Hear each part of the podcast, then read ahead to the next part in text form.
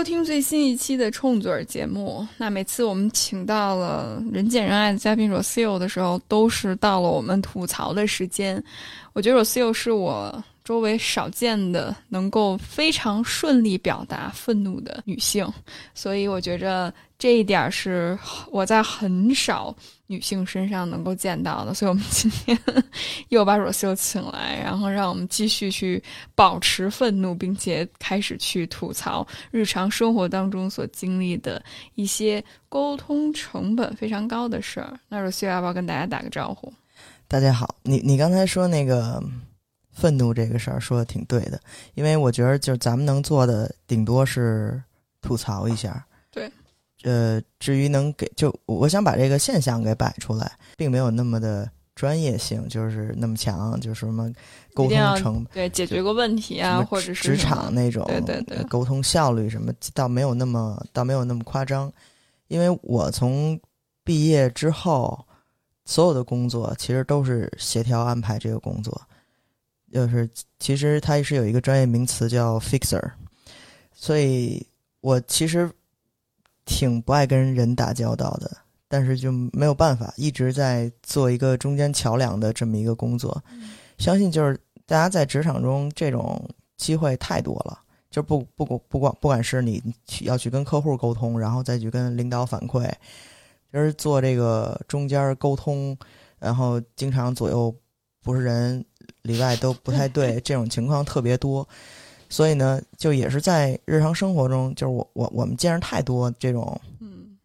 可以说沟通成本很高，就是因为你跟一个人聊，然后你聊完了以后，感觉什么都没聊通，或者说他听见你说话了，但是最后聊你发现他没听，他其实没听见你说话，嗯。他只是听见你说话的音了，他并没有听到实际的内容。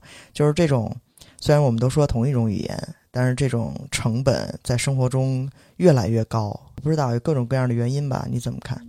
我我觉着现在的人特别愿意自说自话，我不知道你有没有这种感觉。我不知道是不是因为自媒体，就大家总是陷在自己的这个小圈子里面，你基本上有一部手机，你就能够满足你所有的需求，比你的伴侣可能还要随叫随到。饿的时候点个外卖啊，然后困了的时候是吧？然后听个歌啊，放松一下啊，或者是当你无聊的时候，你刷个剧啊，看个新闻啊，那需要沟通交流的时候，你打开一个群，然后跟群里面小伙伴吐吐槽，似乎你已经在自己的舒适区里面待的时间够久了，不用从自己的舒适圈里面跳出来。所以我发现大部分的时候，大家都在自说自话。咱们说到沟通哈，我觉得大部分人一想到沟通都是说话，但是我觉得听是一个特别重要的技巧，可能很多人都没有学习过，或者是有意的训练过，怎么去跳脱出自己的这个圈子里面去听别人说话，更别说，呃 r o s i o 可能之前小伙伴们关注过冲嘴儿的这个节目，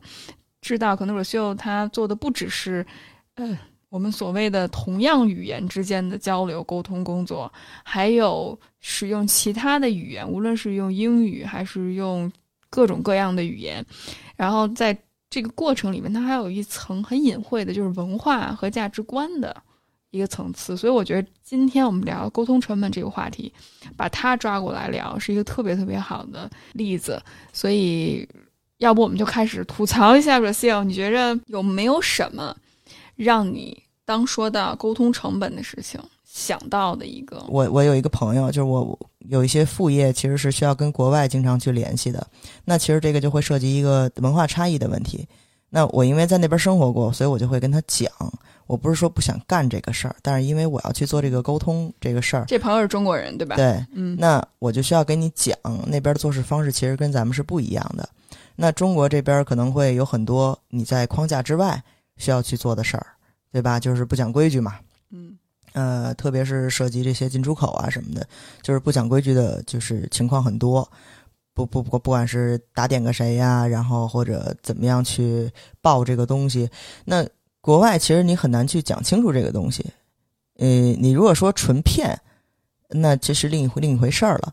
但是至于国情的不一样，然后你你你你要去给他们把这一套事儿给解释清楚了，然后又要让那边同意我们去这么操作，其实是对于我来说，我能预见到的沟通成本会非常高的一件事儿，而且不一定会成型。我我我我我会觉得这个沟通成本是我总结出来是什么意思？就是他有一套他固有的办事方式。我是我相信，可能中国公司跟国外公司打交道过程中也会经常遇到这种问题，就是我有我的思维方式，我有我的办事方式，那你那边是完全不一样的，所以我们就要互相中和，对吧？那他是把这个东西呃，就是 dump 给你，然后你就去沟通就行了。但其实这个东西在我这是没有办法说服我自己的，因为人家国外有人家国外的办事方式，对，所以你不按照他那个规则走，其实你根本没有那个第一步去跟他沟通的这个这个筹码。那我跟他就是语音啊、文字啊，不管解释了多少次，到最后依然是让我去跟那边说说。然后我就不太理解，我之前说的这二十条微信是 放屁一样。对，就是放屁啊！就是我我我我在干嘛呢？就是 我刚说完，你没法那么去办事儿。人家人家宁可不挣你这钱，人家也不会说我我在框架外我就做一些这个法律边缘的事儿。那人家不愿意去做，你再跟他讲，哎，中国就这德行，怎么着？你不是这么回事，没有这么简单。你你你要先在人家的框架，你进去跟他能谈得妥，你两边再去协调，比如付款方式，比如呃。怎么样在在合理的范围内去节省你的开支？但是你一上来就说我们中国都这么干事儿，就就就中国，比如说呃，我我我每次干事都是五五加五等于十，他根本就不会去看五加五这条路，他马上就去就走二加二那条路，就是这个是我没有办法去跟国外解释的，不是说不是说我像他们一样死板或者怎么样，是你连这个沟通的前提都没有。啊，听起来你做这个沟通桥梁的工作好难呢。就是我要去两边去去岔乎，就是我怎么才能把这东西给他说清楚？因为有些东西也是说不清的，所以你只能用他们能理解的方式去把这事儿解决。所以我觉着你做翻译听起来是只是一个翻译的工作，其实更多的时候是把一套不同的价值观，然后翻译给彼此。所以我听到，其实你那朋友是不是也是这样？就是他只是呃觉着。我需要让你听我的，你作为一个中间的 fixer 协调者，然后我有一套既定的这个思维模式，可能在他的世界里面只有那一套思维模式，他自己都意识不到，所以这世界上就是一切事物围着我们地球转，啊，而更别说什么有太阳啊、有月亮啊、有其他的星球没有，就是围着我转。嗯，这一类人其实也挺多的，就是他的那一套固有思维，其实他是跳脱不出去的，所以。其实后来你就发现，为什么跟他聊那么累，就是那个累那个感觉，就是你掰开了揉碎了，就像给我四岁的干儿子讲东西一样，掰开了揉碎了，写在微信里边，然后你把内部消息、内幕消息啊，他不应该知道的事儿都已经给他写出来了，太实在了，然后 太难了，依然跟你提原来的要求，你就会觉得我我就是浪费了这么多时间，我在我在干嘛？就是我希望他能懂。但是他，我估计他也懂，但是他就是，嗯，不行，就是要按照他那一套走。嗯，所以这个是一个，呃，让我在当时是非常沮丧的一件事儿。就是我觉得我都已经这么有耐心的揉碎了跟你去聊这件事儿，为什么你就是，而而且而且就是说啊，行行行，OK OK OK 就行了，然后第二天马上就反着来。就是就是让让人感觉会很累，这就是沟通无效。就你觉得 OK 不行就不行，但是我昨天前天花的那些时间给你打电话、给你发微信，所有那些时间就都浪费掉了。就是你没有听懂我在说什么。嗯嗯，我观察这一类人，其实他们有很多共同的特点吧。就我自己，无论是之前在职场上，包括后来我做人际关系辅导相关的工作，听很多其他小伙伴聊自己在。生活遇到的这些问题，就是特别是沟通方面问题。其实你表面上看起来是沟通的问题，就沟通技巧的问题，好像我学会了某个技巧就可以。其实背后它还是一种这种自我价值观的问题，就是他认为这世界上是不是只有他一个人，或者是他可能真的没有这个能力从自己的世界里面跳脱出来，嗯，这爸妈爸妈不是这样，就比如说共情能力特别差。我我我我都能想象得到，就是就是我经常跟我妈聊天，就是就是你长篇大论长篇大论跟她说一堆，其实她根本就没听，只是听见好多音，你知道吗？就好多关键词 没有没有，关键词都 没有关键，词都没有。就是一堆的音，然后一堆的音在她脑袋前围绕，然后他其实那个要回你那句话已经准备好了。嗯，就比如说那个啊、催婚，催婚这个其实也特别典型，估计好多人都遇到过。就是你要说，哎，你看那个谁谁谁，你同学怎么着，人都生俩孩子了，然后你这怎么不找个对象什么的，然后你就开始跟他说，你说你看我跟他那个教育背景不一样，我出国这么多年，然后我怎么怎么样，我得先奔事业，而且我这么早结婚，你看他这不是前两天又离了吗？我结婚了又离了，那你觉得这样好吗？你跟他说我们那轨道不一样，那有人说的感觉跟说的我似的。那有人二十多结，有人三十多，有人四十多，是不是有这么回事儿啊？那是不是人家结的晚的有可能也幸福啊？我现在选择单身，我觉得挺好的。你跟他长篇大论，你给他掰开了揉碎了说半天，然后他马上回你，那人家那人人家怎么就能接，你怎么就找不着？就是你知道吗？你就觉得或者是你你找一个白说了好，的不就行了吗？就白说了。对不是你这个还能接得上，因为你这还算有逻辑。就是你就说，你看我身边没好的，那你说那你就找一更好的。虽然说这话听起来有点废话，但是他能接得上。就就就是那种，他其实一开始说那意思就是，你看人结婚了，你怎么就不找一个呢？然后你跟他说半天，人跟人不一样，人跟人人跟人轨迹也不一样。我工作比他忙，我挣的比他多，这不是好处吗？对吧？我比他晚结两年婚，怎么了？而且现在不流行早结婚了，对不对？然后你刚说完，你觉得你那论据都特全啊，跟那个高考写作文似的，八百字儿。然后他马上来一句：“那人家怎么找着？你怎么找着？” 就是你就啥，你这 又回来他他听的永远都是那些音，嗯他根本没有听到你那个逻辑和意思。嗯他他已经准备好了，你知道，他那哎肚子里憋着那句话，就憋着那句话，甭管多没有逻辑啊，就憋着。然后你你话音刚断，马上就说出来，然后你就会觉得他妈我这我是我是在跟那个汤姆狗说话吗？你知道吗？就哎呦，我能想象出来那个画面。我觉得挺逗，就是这种嗯这种这种情况特别多，就是你说半天，然后你就傻眼，就特别像那个那些那个短视频里边那 人傻眼那，就是 我他妈刚才在说什么？黑人问号。我真的在说话吗？刚才你你你长耳朵了吗？就是对我我我我遇到过，我还遇到过另外一种情况，就是在我做播客的那个生涯里面，我跟很多嘉宾聊天，我会发现有个别的一些嘉宾是。他，你你表达出来的一些观点和话的时候，他其实 get 不到你背后的 message，他只想听那个关键词是他能够用得上，然后往我就感觉就是特别明显的一个画面，就是他就往你身上踩，就是你你在那儿呃比划，然后给给他描绘出来一个你想描绘出的画面，但是他只看到了某一个点，然后他能踩着那个点，然后往往上跳的那种感觉。嗯对我也遇到过，而且这种男性居多。但是我但是我其实觉得这个在你们播客界，这个是一个就是技巧性的问题了。这跟这个其实不是纯沟通的问题，因为他在录播客嘛，这个是一个但是你不觉得日常生活当中也会有吗？比如说你跟你朋友对话啊啊，然后你倾诉，哎呀，我这失恋有多痛苦啊！然后说着说着，他就开始说自己跟自己男朋友关系特好。你说，哎，不是一开始是说我吐槽，怎么开始你又开始秀恩爱了？你有没有这种感觉？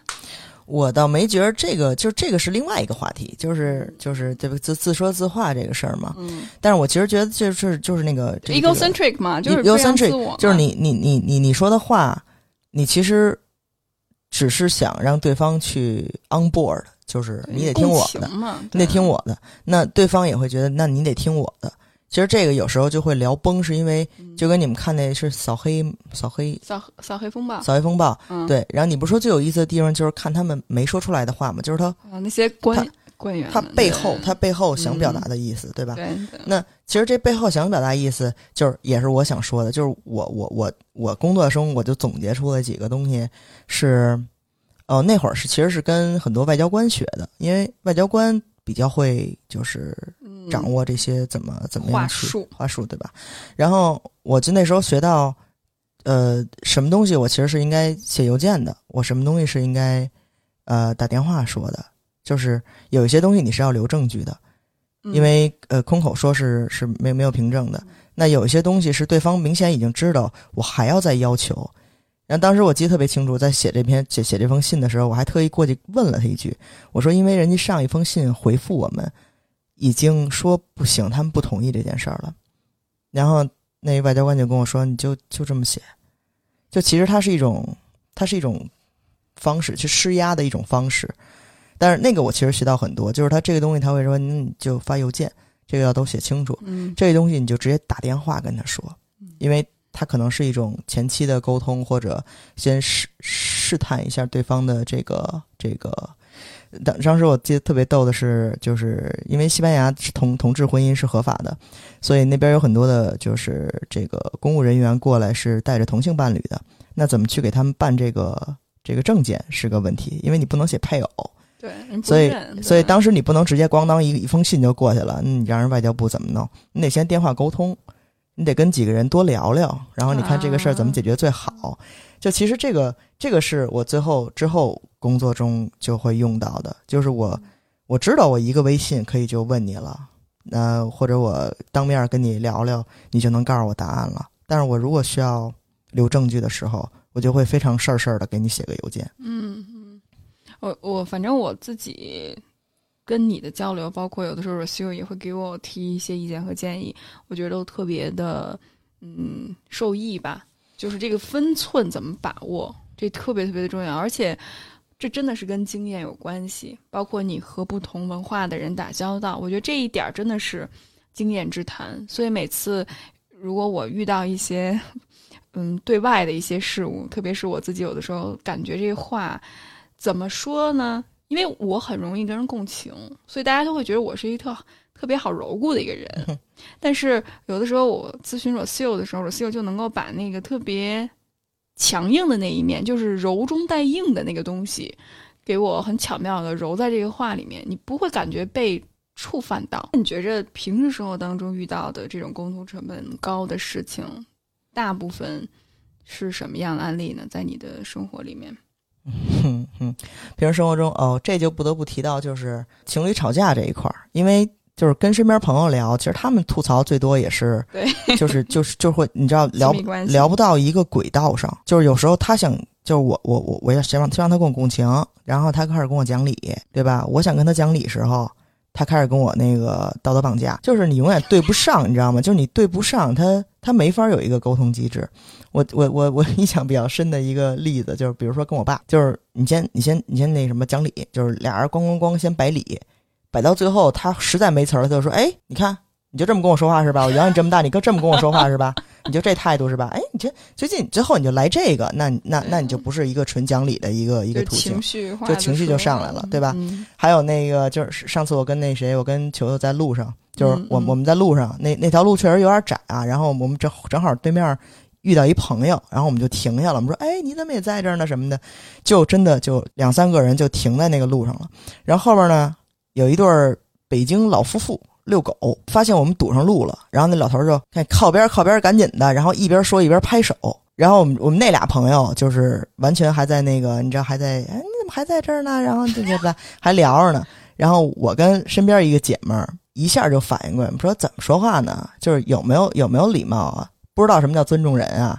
就是你跟这儿拍手还是轰人说起开起开，靠边儿点儿，就有这么说话的吗？特别不不尊重别人，就是你这不是为老不尊吗？你你你谁呀、然后我们就一下咣咣咣就一下就上来了。嗯话就冒出来了。对啊，他就说：“哎，你怎么这么说话？你这素质那么低。”就开始你要开始给你扣帽子。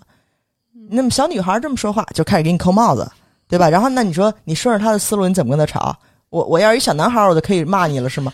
对吧？就是你的你你的你的逻辑？逻辑在哪儿？你骂人的逻辑在哪儿？就是我说的是你态度不好，你拍手，你说起开，这事儿你不尊重人，对吧？这个理在这儿呢。那你可以跟我说我没不尊重你，我拍手是因为我高兴，我就拍拍手，对吧？你你可以说你的理由，但是你不能说，哎，你小女孩怎么这么说话，对吧？这就这就你没吵到点儿上，那你就是道德绑架，就跟爸爸说，哎，你养你这么大，你是不是这么跟我说话？这就这就不行了。那天我开车啊，就是大早上起来的去体检去，所以有点着急，也不是说有点着急，就是早高峰。然后呢，我们那条路吧特别窄，后来有那骑共享单车的人，相信骑就是相信开车的人也经常遇到过，就是在在前面晃晃悠，晃悠，就是一直晃到汽车道上，再晃回去，然后再晃到汽车道上，再晃回去，就是感觉特像大早上起来开始宿醉那感觉啊。然后呢，你就不知道你该过还是不该过。其实我呢，是我平时也骑自行车，我平时也骑摩托，所以我我知道一个机动车如果非常不尊重别人，非常傻逼，是一种什么样的行为，就觉得全世界自己能飞似的那种哈。所以我是很少摁摁摁滴滴的，就是我其实很少摁嗯滴滴。那我一摁，我其实也是很短促的那种，就是我告诉你，我实在过不去了，我才摁一下。那我就摁了一下，然后那个人呢，就当然还在晃来晃来晃去的过程中啊，然后正好他正好晃回到那个自行车道了，然后开始瞪我，你知道吗？就那种横着眼瞪你。然后我回头我说我操瞪我干嘛？然后我就回瞪他，你知道吗？然后互瞪了两三秒，我就过去了，过去在前面等红灯儿。然后他呢一会儿就上来了，然后上来了绕到我的车前，一个骑着黄色共享单车的男性，在我在我窗前就就开始说：“你他妈作死呢吧！”我当时就就脑袋一懵，我一想，我怎么作死？就是就是你你是要往我车上撞吗？我说是你作死吧？就是我当时一下就回过他，就是我你反应，我我觉得这点特别佩服 Seal，就是反应特别快。要是我在想我的话，可能那时候就觉得特害怕，因为他身材应该挺高大的，特别是一个男性的话，对。虽然我是坐在车里面那个人，但是我觉得他主要是骑 ofo，然后在汽车前面说你他妈作死呢吧？我一想，你的逻辑呢，就是我你怎么让我死？然后后来我还仔细想这事儿，你是要往我车上撞还是怎么着？就是我说逻辑应该在我这儿，就是你要说，哎呦我操，刚才你吓我一跳，吓我小心脏都不行了。嗯，然后或者说我就乐意晃，你是一机动车，你就得在后边等着。你要说这个，我嗯我我我我我觉得逻辑轻，我可以说我就不让你，或者说不好意思，对吧？我着急，那对吧？这个逻辑都说得通。你他妈骂人，你留点逻辑。你说你他妈作死，我怎么个死法？请问？你拿小黄车撞我这车，撞多少次我才能死？你怎么弄死我？对吧？我当时就琢琢磨这事儿。其实我生气的点不是说你跟我冲上了或者怎么着，是你的逻辑呢？什么叫？其实我最后在想，他的逻辑在哪儿？他的逻辑就是，你还敢瞪我，你还敢滴滴我，那我就弄死你，对吧？我我后来还说呢，我要是我们司机师傅，哎，一个一米八、一百八十斤大胖子坐车里，你敢跟我这么说话吗？对对吗是不是就这么是不是就这么回事？儿啊？嗯对，所以他上来他也你知道也没有思考，也没有脑子，上来就说你他妈作死！我想我操，那你就让我死一试试，你拿你拿车撞我，你撞我多少次，我看我能死。对啊，特别是你看他没有一开始就回头，然后表达情绪，他是看了你是谁之后，哦，看你是一姑娘，然后再开始咚咚咚，然后做出一系列就是令人发指，就特别极其幼稚。啊，我。觉得就是然后最后他就把车停在我车前不走了，然后开始下车锁车，从车筐里拿拿一些公文包什么什么的东西。然后开始走路，他也没有说我就等你，有本事咱俩下来单挑什么的。没有，他就是那个意思，他把车堵我前面了嘛。只不过他弄不过我，我就绕直接绕过他，我就走了，然后把他留在了风中，弄死我。这我就很不理解，你知道吗？就是骂人你得有点逻辑，是不是？还有一个事儿是我他妈怎么老跟人打架？就是我骑着摩托，然后到我们公司门口，都快到门口了，然后有就有俩男的啊，就在那个马路牙子马路牙子上和马路牙子下跟那儿，你知道跳操。就是你知道聊天就一直上来下去，上来下去，就俩人倍儿 happy，你知道吧？上来下去，结果他下来的时候呢，就撞到了我那个右车把，然后我就说看着点，看着点儿。就是你想，你一行人，你不在马路牙子上待着，你跳什么舞啊？跟那儿，对吧？嗯，然后我就说你看着点儿。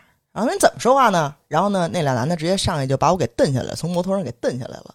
然后我就把摩托停我们那门口了。当时到最后阻塞交通了，所以我只把摩托给拿开了。嗯然后呢，上来就骂我说你你这什么素质啊？这么说话还北京人呢？你们北京就这素质啊？我靠！我跟你说，我就进去告诉你们领导，就那样。我说我操，你告诉吧，真他妈逗。然后呢，就开始那什么，我你知道，因为我不吃他那套，我也没有怕他，所以呢，就是那种特像中年国企男性那种说话喷唾沫星的那种，然后上去就瞪着我衣领，然后就说你再说一句试试，你再说一句试试。然后我们那边保安什么就都过来了，说你要说话说话你不许动手，然后就把他们给拉开了。我说你报警，你直接报警。就是上来你看他不说事儿，嗯，他直接就说操，你们北京人就这素质啊！然后呢绑架，对对，人身攻击，人身嗯攻击，一上来就来这个，你就没有办法跟他吵，对吧？就跟跟你爸似的，就你怎么跟他吵？你说你跟他讲理，你讲过了，然后他来一个，得我他妈三十年白养你，你说你怎么跟他吵？你说你没白养我，但是我得跟你讲理，你这这吵的也特别不爽，你知道吗嗯？而且你你不也说过，说你尝试去表达情绪，然后去跟他去不那么暴力、不那么粗暴的沟通，但似乎是不是不太适用这一招？因为你其实一跟他讲理，你就输了。因为你再跟他讲理，你就说你一行人，你你不在马路牙子上上面站着，你下来了，那我说你一句怎么了？那他就跟你说，那你不会好好说啊？你就这态度，就首都人民就这德行啊？就你知道开始来这个，那我怎么着？我我顺着你的逻辑走，我开始辩护，为为首都人民辩护。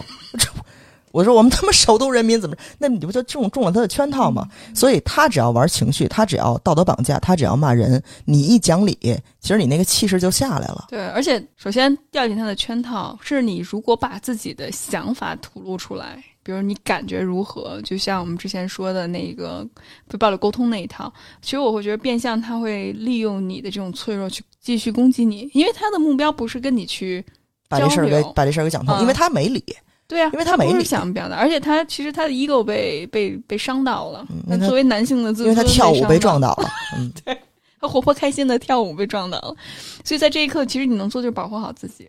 嗯，所以所以你就这事儿没有没有更好解决办法。那我撞他，我说，哎呦，您能往上一点吗？你不能这么跟他说话呀。对啊，就是而且而凭什么是被影响到的那一方要去 initiate 这个这个沟通呢？为什么不应该是那个伤害到别人，或者是你给别人造成不舒服、不适的那个人？而且往往愿意尝试沟通的是那个共情能力强。嗯，就是你想跟他讲理嘛。对啊，你你或者是你是有处于一个相对来讲弱势的地位，因为你被伤害了，反倒你想去尝试沟通，而不是那个伤害别人的人去沟通。Why？因为因为其实我觉得这事儿就跟非暴力沟通是非暴力沟通，其实嗯我觉得也，呃，有它特别大的局限性。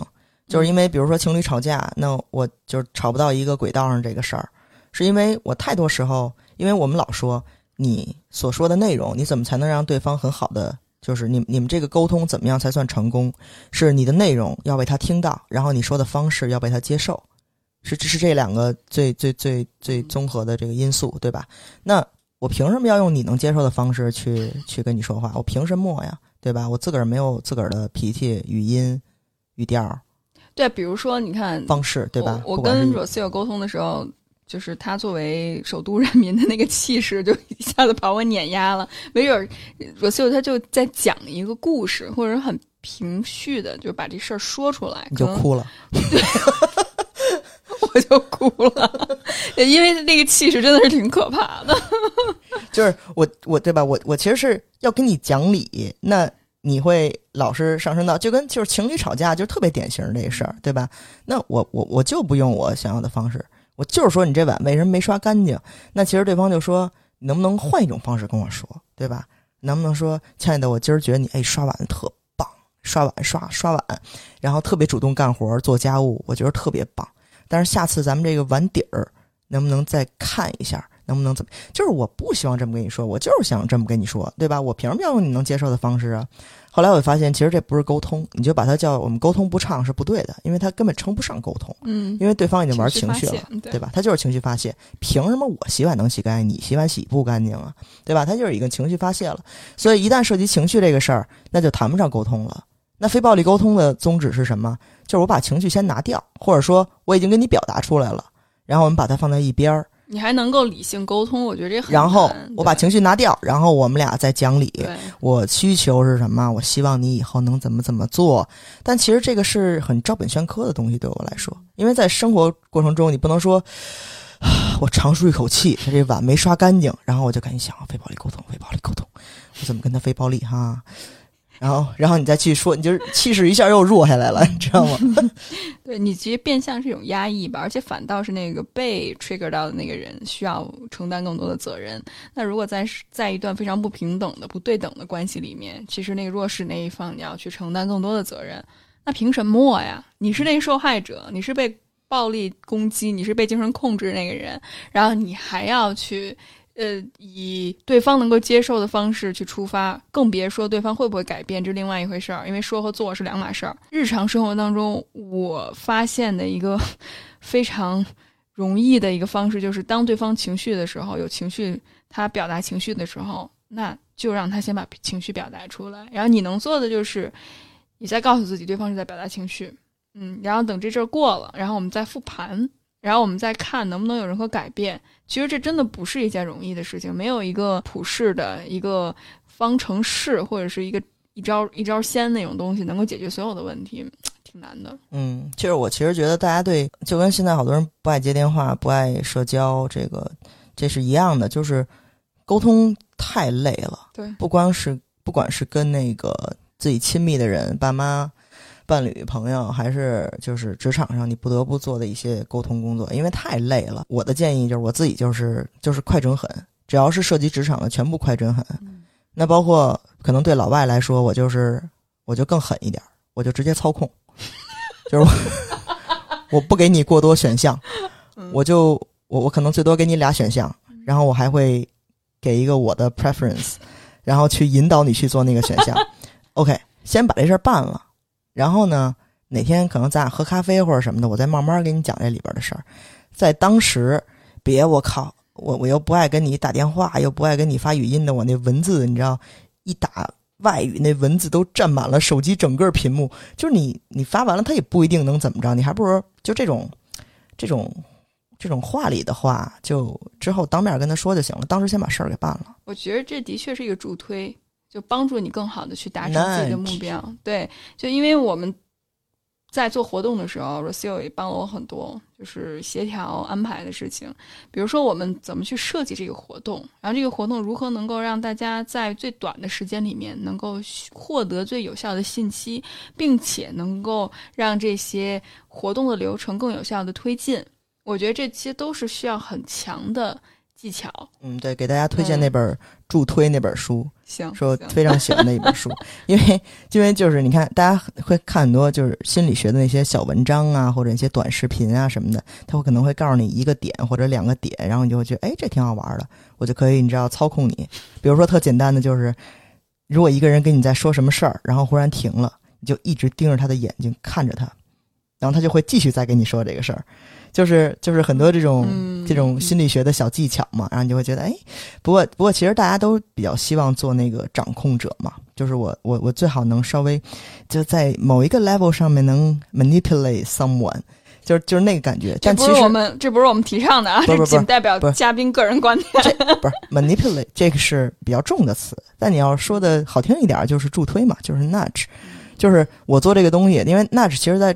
政府这个这个层级上，他们做了很多这种游说啊，或者是就比如说在那个那个那那个那个呃学校自助餐餐厅，对吧？嗯、那你那你那个吃的摆放的方式，其实就最后会影响这个嗯孩子们选择健康食品、蔬菜水果的这个比例，嗯、对吧？这些都是助推。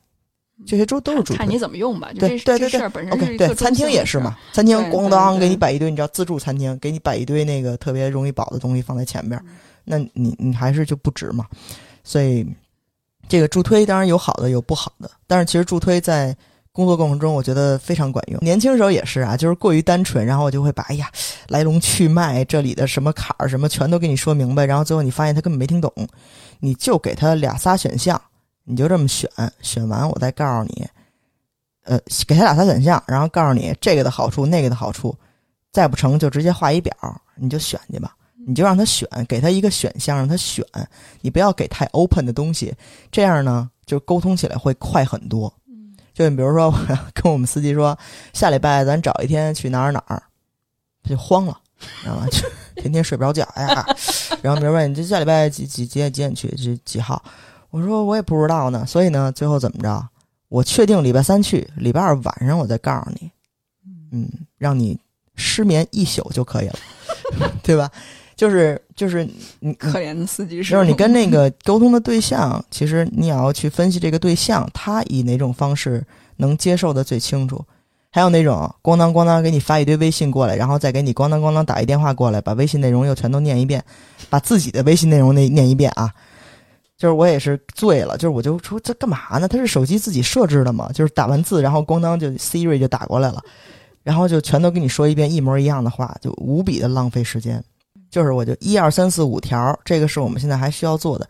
等您有结果了，等您有结果了，然后您给我发一邮件，再 copy 给谁谁谁，不用给我发微信了，因为我们需要邮件留底儿。这样你就没法催我什么了嘛？这样你就没法给我打电话了吧？你把它扼杀在摇篮中。当然，我其实说话有点站着说话不腰疼啊，因为我我我我我没有甲方，嗯嗯嗯，你你你，其实你是甲方，我其实也不是甲方啊。你老板是你的乙方。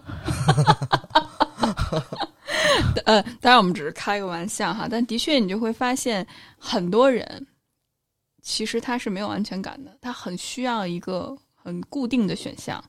包括我们之前做那个小院儿的捐赠活动也是，啊，对对对对，吧？小院那活动其实就是我在《Nudge》那本书里边那个学到的。对，就是我们那个流浪狗中心，流浪狗中心，嗯我们之前捐款，然后呢，那个比如说那个那个那个院长，因为他是一个非常有爱心的人，但是其实这些商业呀、经济的东西，他其实也没有太深究过。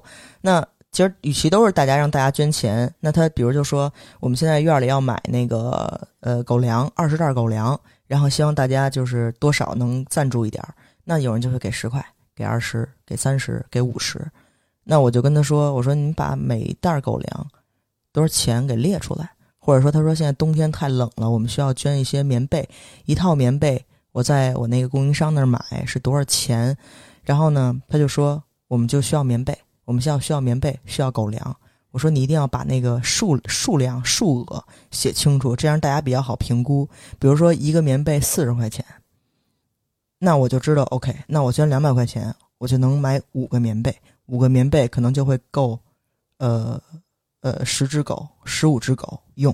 那我知道我尽的这个力可以帮助到多少只狗，我可以买到具体多少东西。比如一袋狗粮两百块钱，那我捐两百还是捐四百？其实这是一种非常有益的助推。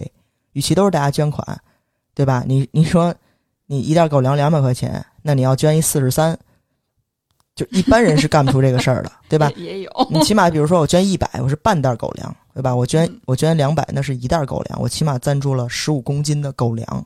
那十五公斤，你就能算出来大约你能供多少狗吃多少天。其实大家是比较需要这个这个数额去去衡量自己的这个付出的价值的。对，我觉得这的确是一个沟通技巧吧。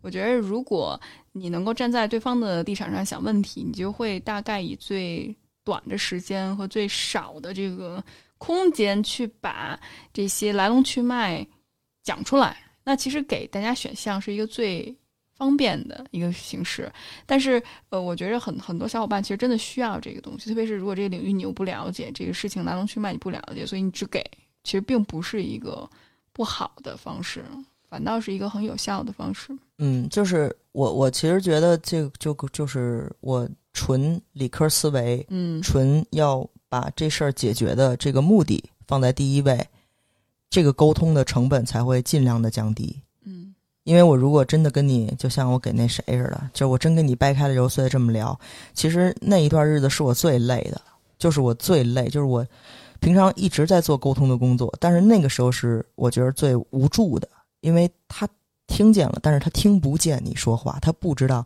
就是他你完全那个话就消散在风中。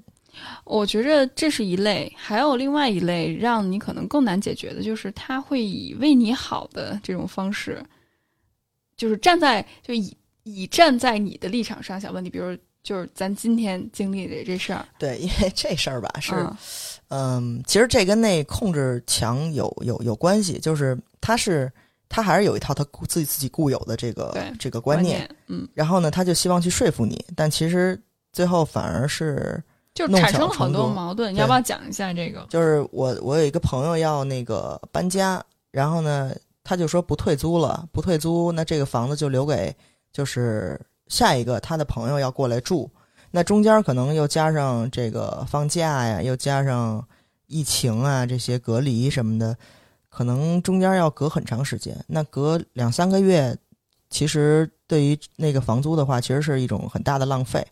那这个可能这个押金，呃，押金只扣一个月嘛，但是他这种情况其实可能会损失两三个月的房租。那那个中介这姑娘吧，她就特别好心的一直劝他说，要不然你就别住了，要不然你就退吧，要不然你就退吧，要不然你就退吧。烦，跟那念经似的。然后就哎呀，嗯，就是他会以他的这个方式觉得你这样是不值的，这是第一。第二是你跟他反馈，你可不可以跟房主说，我们这个窗帘好多年没洗了，那能不能让他去洗一下？因为他至少是他的责任，让这个屋就是还还成吧，对吧？你墙该刷刷了，纱窗修好了，窗窗窗帘儿洗一下，对吧？就基本的这个保洁要做好。他呢就不敢跟房东说。就是他很他他他其实自己有一个固有观念，就是房东不会答应的，因为你合同已经签完了。你签合同之前，你可以跟房东去提要求；你签完合同，房东不会理你的。第一，这个是他的自己的一个自己的一个臆想，对对吧？？因为他没有去跟房东沟通，嗯而且但是他的责任是要去两边沟通的，嗯对吧？我只是把我的 request 提出来了，那你的责任就是你先去说去，房东怎么告诉我的那是房东的答案，这不是你的答案，不是从你这儿就开始拒绝。第二是，我乐意多花这两三个月的钱，是人家客户这这是我的意愿选。择。这是客户的意愿。其实人家也不傻，人家知道这个事儿。那其实他可能他的需求在哪儿？他的需求在我我疫情之后，我我酒店隔离完，我我就能住到一个 apartment 里边，我会舒服很多。那我为了这个舒适度，我愿意多花这个钱，对吧？就是我的需求在这儿摆着呢。但是他选择什么？就是我完全看不见。我按照我是一个房产中介，我为你好，签了合同的没法跟房主谈，他不会答应。这个损失两三个月，还不如重新再找一房子呢。这都是他自己的非常固有的观念，然后一直在一直在说这个事儿，嗯一直在说这个事儿。其实你你要做到有效的沟通，那你不应该是在这儿磨这个事儿，你就直接去跟房东沟通就好了。然后有什么消息我告诉你，然后这中间这两三个月。这个事实你知道了，你认可，OK，一个起码的边界感、起码的尊重和起码的自己本职工作做到两边沟通就可以了。因为需求不一样，其实你很难去想象有人会做出 OK。咱在大街上看见一辆劳斯莱斯，你会想：我操，哪天我要这么有钱，我买这个，我肯定天天吃好的。我哪怕我出去玩，我坐头等舱，我买一辆这么贵的车，你根本不知道人家坐在劳斯莱斯里边，人家是怎么想的，对吗？你可能有钱了以后，你才能在那个位置上去想。你不是，其实这不光是钱的问题，就是你不在那个位置上，你是没有办法去理解这件事儿的。那你不理解就不理解，你尊重就接可以了，受就行了尊重就好了。对，我觉得大家很多时候分不清什么是接受，什么是认同。啊，这又说到爸妈了。对，就是你可以不认同这件事儿，你可以有不同的选择，但是它不妨碍你接受啊。就是有些人可能选择单身，有些人选择结婚，有些人选择离婚，有些人选择跟不同的人谈恋爱。如果这是他认为对的选择，而且都是在知情同意、符合伦理道德，你就尊重就好了，你就接受就好了。但是你可以不认同，你可以做别的选择，对吧？这不妨碍你做你自己，对对吧？这个就是你你你你说啊，比如比如说，我站在对方的立场上去想，我们怎么沟通更好。但是有人可能站在对方立场过于多了，你就有一点边界感不清的问题了。就是我现在会非常简化和快准狠的去处理这些事儿。比如说，我很熟悉我们司机师傅，那我就不会早早的告诉他下个月的安排或者下礼拜的安排，我会提前一天说，然后就 that's it。对，你就你能站在他的那个立场上想问题了，对因为对我我因为我知道他睡不着觉嘛，就是他 对啊，他就觉得哎呀，老有事儿悬着，这事儿还没办呢，这事儿还没办呢，我油没油加没加呀？然后我是不是得早上起来别别别别误了飞机？就是你知道他会，就是他他是心很心很细，然后非常认真负责那种人，所以其实这个对他来说也是一个 burden。那我就尽量晚一点告诉你。那这个某一位记性不太好的同事打交道，那我就就多给他发着点儿，你知道吗？今儿发一遍，明天发一遍，理由都不太一样，但是 都是说同样的一个事儿，啊对想让他怎么做哈？对对，就是就是控制他嘛，就让他赶紧的、赶紧的、赶紧的。然后呢，呃，对付那种就是中介这姐们儿呢，就是又发微信又打电话，贫了吧唧转着圈儿的说的这种，你就跟他说有结果，给我发一邮件，把一二三四写清楚，完事儿。就是直接给他一指示，你别再叮咣叮咣发那么多语音了，就没用。其实咱俩跟这说好多罗圈话没用，都是浪费时间。你遇到那种那控制特强那个，就是二加二不五加五的那个，就甭搭理他了就得了，就什么呀？减少合作，对，就是对不就不沟通了。离离开 这种 关系就比较好，因为你就能明显感觉到，如果对方没有以一个平等、尊重的态度跟你去去沟通的话，你真的这是一个无底洞。我觉得大家可以真的及时止损为妙。再使用任何的沟通技巧，他不明白，他就是不明白，因为他首先就没有这个意愿和态度跟你好好沟通，而且真的别听他说什么，还是得看他做，别一开始就说就说，哎呀，咱这事儿一定要好好干啊，是吧？让咱咱们多沟通啊，或者是，哎，这事儿肯定我会上心。但其实你就发现他在沟通过程里面，基本上都是一个人占主导，然后再以一个非常高姿态，先给你咚咚咚给你一些指示，然后让你去执行。我觉得还是得看你的感受，还有他具体做了什么，别听他说了什么。因为很多小伙伴我知道，特别是那种就是特别善良，然后。也比较神经大条的那种，而实诚干事儿的那种小伙伴，可能他就真的他说什么听什么就信什么了。但是无论你在说，特别是在亲密关系里面，无论对方说“哎呀，我多爱你，我对你多好啊”，但如果他真的行为上没有任何的表示或改变的话，那你可能就真的要估量估量，到底对方是真的是有你说的那么他说的那么对你好，还是他的对你好，可能以你想象当中的那个对你好，连十分之一都不到。其其实你说这个，我我我倒想的是，嗯我现在为什么觉得我受伤的情况会比较少，比以前要少很多，就是因为我尽量的用理性去处理这些非亲密关系。嗯，只要不是亲密关系，那我就以尽量理性的态度。只要有一点不对，那我就直接跟你。说到沟通成本这事儿，其实咱俩少说了一东西，就是那种有话不直说的，哦，我的天哪！就是他会以各种各样的方式跟你那儿滋味滋滋味滋，然后就就是不直说。我其实觉得，不管是到这个岁数了，或者说在我们现在这个时代。完全可以有话直说了，就没有什么说啊，就面子上过不去，或者我我我其实特别反感，因为你能听得出来他想表达什么，但是我就是嗯不走你那套，你就必须得跟我说出来，你不跟我说，我就直接跟你说，你就你就直接把边界树树立出来对，A B C D E，对吧？对你自己选，这个是边界，就是啊给他一个边界，然后给他一个退路就完事儿。我不是说我今儿就必须得怎么怎么着，你不答应你死活该死去。你给他一退路，对吧？你要不去，那咱就不去了。你哪怕你之前跟他约好了去看什么东西，然后他忽然爽约，你说那我今儿就必须得去。你要想改期，那你改期，但是我今儿必须得去。你看你要不要跟我去？你别说，哎呦，这么说对方得多伤心什么什么。你的边界树立好了，我就今儿晚上有空，对吧？你甭跟我这滋味滋。哎呀，我这今天这上班把那腰给抻了，你是甭跟我来这套，直有话直说，对吧？就现在沟通成本已经这么高了，在日常生活中都这么高了，更别说职场中天天被虐的都不行不行的。因为我刚才其实讲我的事儿，我就在想那些生活中不得不要面对甲方的那些那些小伙伴得多难啊！多难呢？是啊，因为对于他们来说，其实我们都说的有点过于理论化了，嗯，对，因为他们没法说我把你当一正常人一样对待，对你真的是一三孙子似的，对吧？你真的你就是得求爷告奶奶，然后满足对方的需求。不是听那个上次咱们社群分享的时候，小伙伴说说长辈给晚辈的那些工作建议，就是要去领导家给人按摩、端茶送水，都 都有这个，真的让去领导家按摩去，真的有。就是选择自己适合的工作就行。对，而且我觉得真的一定要树立好边界。如果你能接受，那是你的事儿。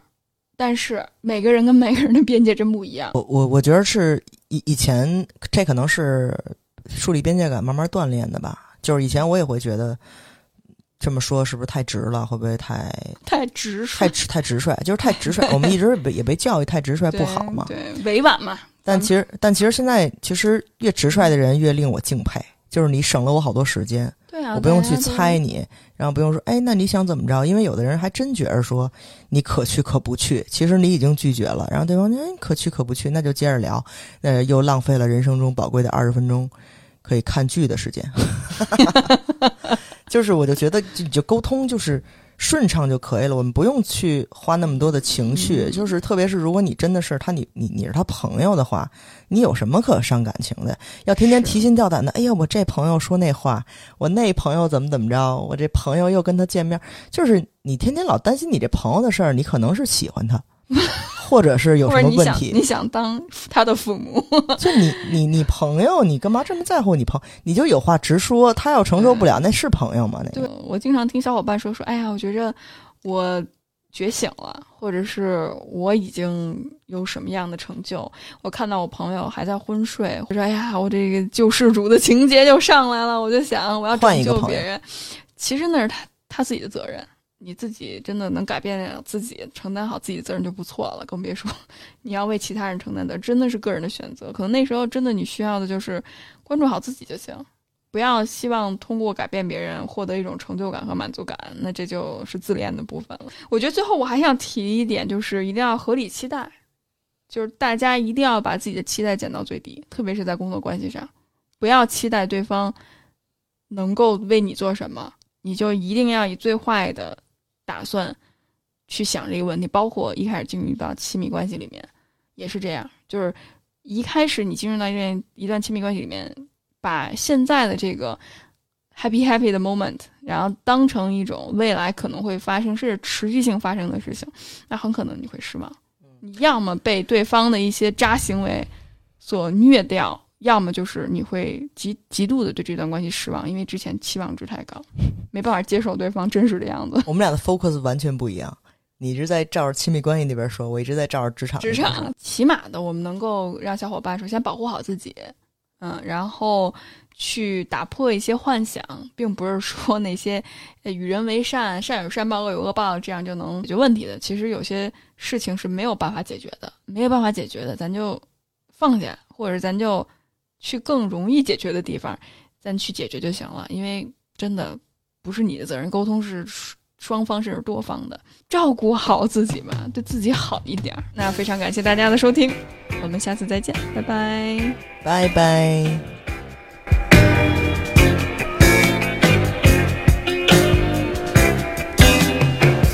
I was tired of my lady.